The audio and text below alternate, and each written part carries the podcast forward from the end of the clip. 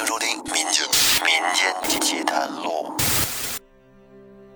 大家好，欢迎收听由喜马拉雅独家播出的《民间奇谈录》，我是老岳。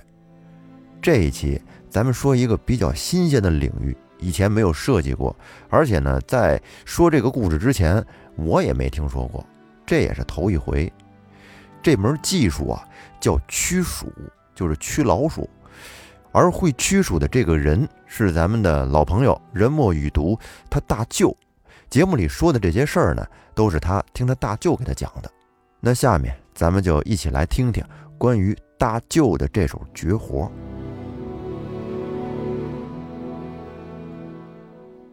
大舅有一门独有的手艺，就是驱鼠，在我们这附近啊，方圆百里堪称一绝。大舅的驱鼠工具。只需要一支毛笔、几张黄表纸，还有一碟朱砂墨就够了。到了客户那儿呢，用毛笔蘸上朱砂墨，在黄表纸上是七扭八歪地画上一些符号，然后贴在房间中的四个角落。到了当天晚上，这室内的老鼠或死或逃，必然是一只不剩。您要是问这是什么原理呀？其实我也说不明白，但是。确实很好用。我对大舅驱鼠的这项绝活一直特别感兴趣。我曾经多次刨根问底儿的追问大舅，想问他到底在哪儿学的这门手艺，但是大舅多次都笑而不答。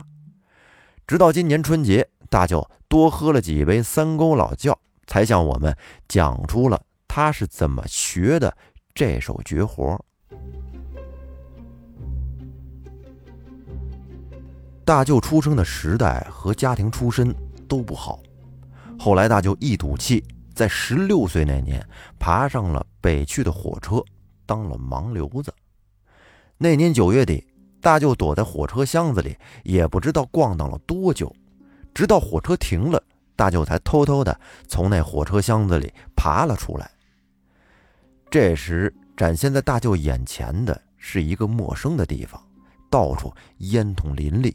空气里都散发着一股浓重的工业味道。这就是大舅心中向往的大城市。大舅下定决心，一心要在这个城市里当个工人。可对于一个没有户口、没有介绍信的未成年的孩子来说，这个梦想就跟痴人说梦差不多吧，一点也不靠谱。大舅在这个重工业城市里转悠了几天。心中的梦想啊，逐渐的破裂了，兜里那几块钱很快就花没了，大舅这就成了名副其实的盲流子。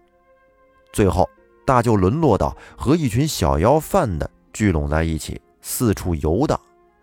而这帮笨的小子们，为了吃口饭，是偷过东西，也要过饭，着实过了几个月的苦日子。在这群小盲流子里边，有个叫三福的孩子。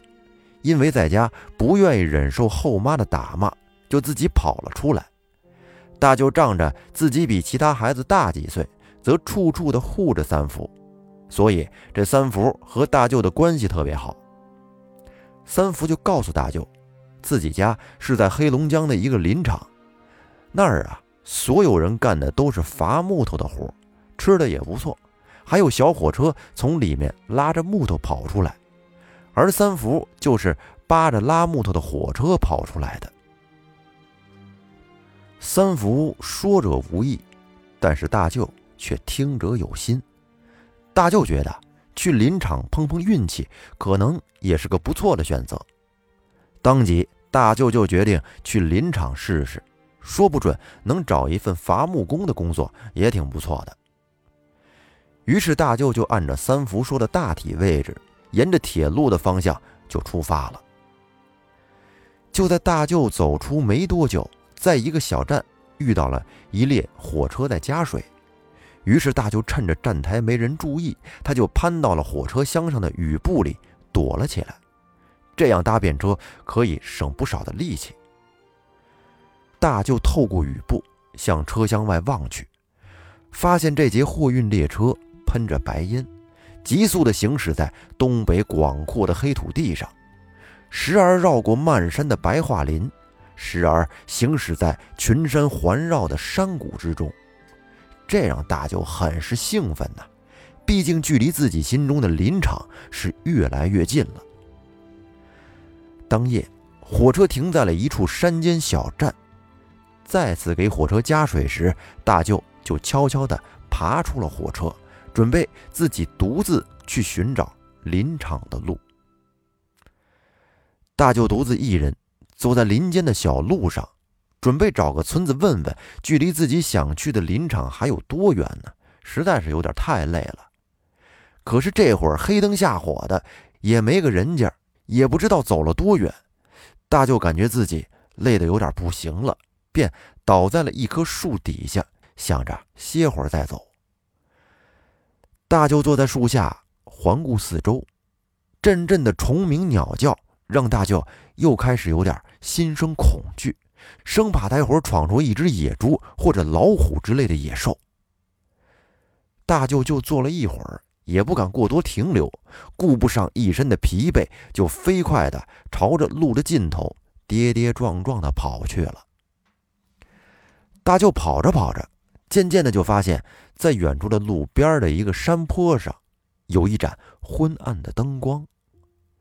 大舅不禁的心中暗喜，琢磨着到了这户人家，好好求求人家留宿一宿，第二天呢再打听打听道，应该差不多也快到林场了。于是大舅就慢慢的走进了这户亮着灯的人家。到了跟前儿。他发现呀，这是一间草厦子，也没个院子。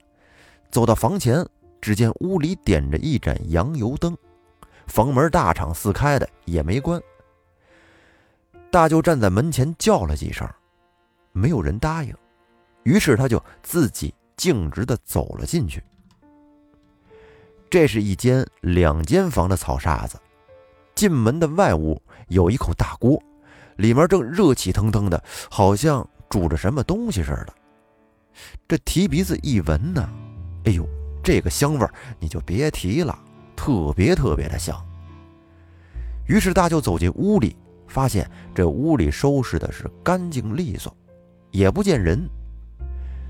这时大舅的肚子里呀，真是有点饿的难受了，实在是没忍住，就把外屋的那个木头锅盖给掀开了。打开之后，只见热气腾腾的锅里炖着一锅白嫩嫩的肉。大舅用灶台边的筷子夹起了一块，放进嘴里，这么一咂摸，哎呦，竟然奇香无比呀！这时的大舅是急火中烧，也顾不得那么多了。哎呀，真好吃！这一筷子一筷子的就停不住了。没多一会儿，就把锅中的肉全给吃了个精光。这会儿呢，他站在锅边，咂摸咂摸嘴，才发现呀，自己竟然从来就没吃过这么好吃的肉。你说是猪肉吧，不像；狍子肉、鹿肉、飞龙肉，也不像。这个味道，你说是肉吧，它不油腻；你说它不是肉吧，还有一股淡淡的肉香，口感还有点脆。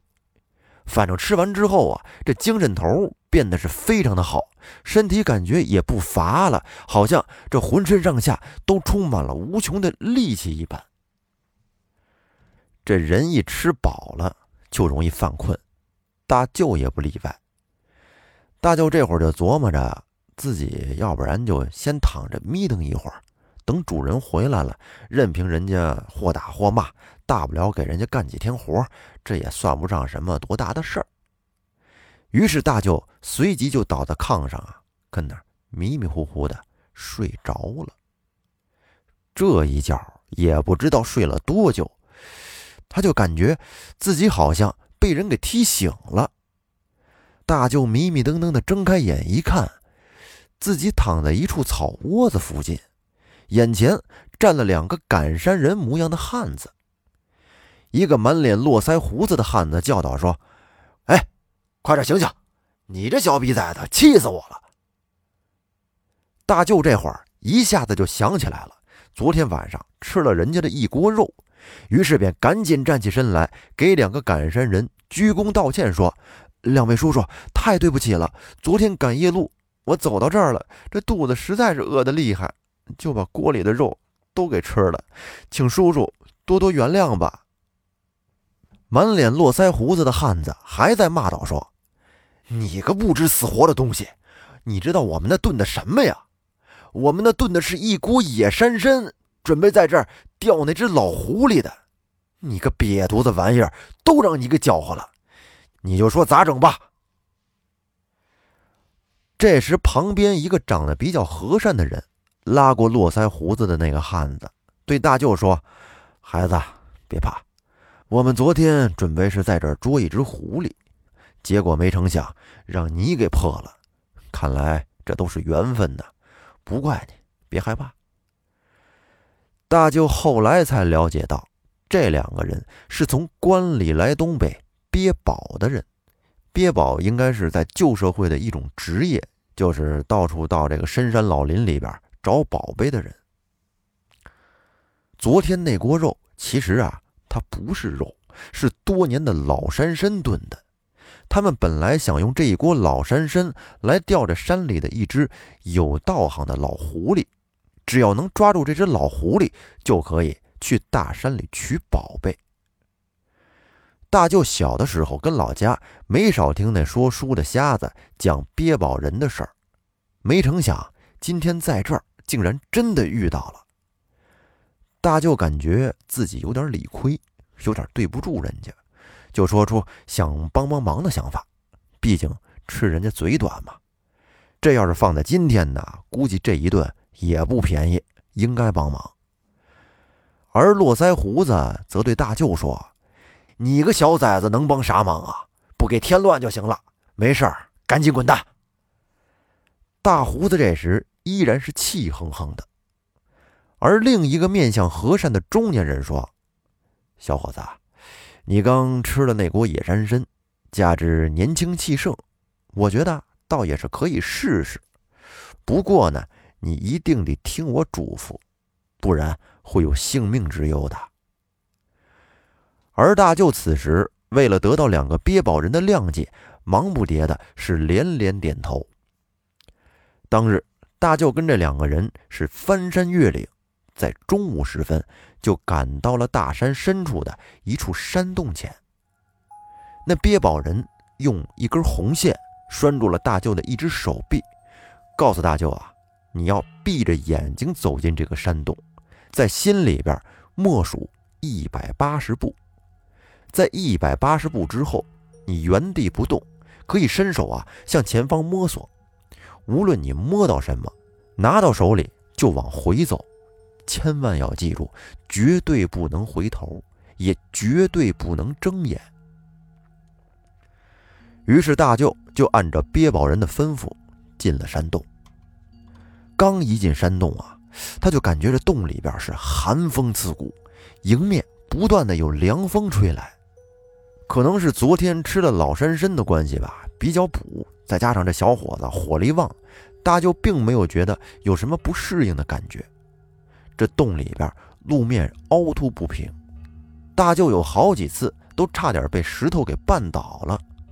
可是他心里依然牢记着憋宝人的嘱咐，一直没敢睁开眼睛。约摸着走了一百二三十步的时候，大舅就明显的感觉到，在自己的正前方，好像是有一个活物似的，就在他的身前转悠。大舅心里这时也不禁的一阵阵打鼓。你要说不怕吧，那肯定是假的。但是都已经走出这么远了，现在害怕也已经来不及了。现在大舅每迈出的一步，就像是跨越千山万水一般的困难。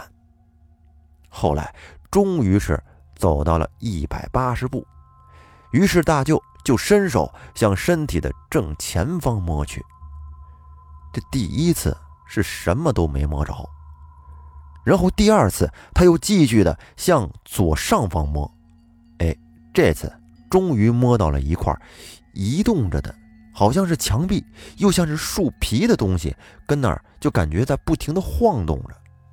然后大舅在那墙壁上摸到了一块好像是大豆饼似的物件，于是大舅啊就稍微的一用力，从这个墙壁上抠下来一块豆饼，就跟那喝醉酒的醉汉一样，是步履蹒跚而笨拙的向洞口处退去。大舅此时抱着的这块豆饼，并不是十分沉重，不过呢，个头却很大，拿起来啊不是很方便，再加上不能睁眼。退回去的这一百八十步，真是如同千里之遥啊！后来大舅终于回到了洞口，直到憋宝人告诉大舅：“你可以睁开眼睛了。”但是大舅这会儿还不敢睁眼呢。而这时，络腮胡子是狠狠地拍了大舅的肩膀，一巴掌说道：“哟，想不到啊，你小子还真可以，这胆子可够大的。”这时，大舅才敢睁开眼睛，他就看到两个憋宝人欢天喜地的围着大舅抱出来的那块豆饼，是喜不胜收。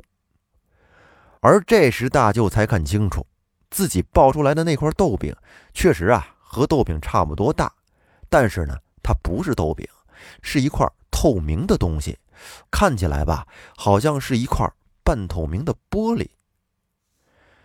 这憋宝人拉着大舅。赶紧离开了山洞口，三个人沿着山间崎岖的小路走了很远，来到了一处山里的马架子内。坐好之后，俩鳖宝人才和大舅讲起了这块透明玻璃的来历。原来啊，这山洞里边有一头独角蛟，只有未婚阳气足的人才能进洞。这俩鳖宝人呢，他原本是想用老狐狸来诱杀这只独角蛟，没成想啊，这事儿被大舅给撞破了。再加上大舅喝了这个老参汤，年轻气盛，血气方刚，哎，他进这个洞正好能克制住里边的这个阴寒之气。再加上正午时分，也是独角蛟精力最为懈怠的时候。能入洞中取出独角蛟的这一块鳞片，也堪称是一件不可多得的幸事。再说这个鳞片，功能可是十分的强大呀，它可以驱寒避暑，而且是一味难得的药材，哪怕是千年老山参，跟这个鳞片也没法比。只是这东西实在是难求，所以市面上很难见到。而大舅这会儿就跟听天书一样，听着这两个人兴奋地给他讲。但是大舅呢，对这些却一点都不感兴趣，因为他一心只想着去林场做工人。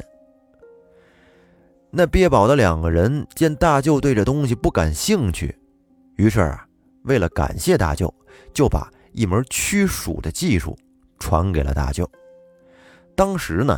大舅对这门手艺根本就没往心里去，毕竟自己出来跑盲流，这些江湖骗子的伎俩也没少见，所以大舅只是记下了，他并没有认为这玩意儿真的管用。第二天，大舅告别了这两位鳖宝人，继续前行。后来终于找到了林场，就在林场里找了一份工作，安顿了下来。直到有一次。林场的食堂闹耗子，好多食物都让耗子给霍霍了。大舅这才想起来，之前的两个鳖宝人还教给自己一门手艺呢，为什么不试试呢？而当时林场里的工友都认为大舅这是封建迷信，都笑话大舅是个小神棍。而大舅呢，则按照鳖宝人留下来的口诀和方法，写了四张黄表纸，贴在了食堂的四个角落。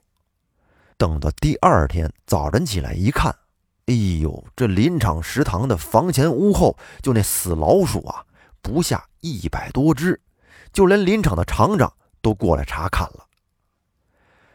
后来大家都认为这是大舅下的药，把耗子给药死了。但是不管怎么说，整个林场里都知道了有大舅这么一号人，这人神呐！后来哪有老鼠，都会叫大舅去捕杀。而大舅只要是照做，这个地方的老鼠必然得死。直到有一年，大舅回老家过年，在火车站上遇到一位老者。这个老者也不知道是什么人，反正挺神秘的。他就告诉大舅啊，对待生命要慎杀，万事不可做绝，能留一命，但留一命。那大舅就问：如何才能留一命呢？这老者就告诉大舅，有句老话叫“网开一面”，你在驱鼠的时候少写一笔或者少点一点。自然能救赎不少生命。那从这儿开始呢，回到老家之后的大舅，即使再有人请他去驱鼠，他也不会再全部杀光了，而只是把老鼠赶跑了事儿。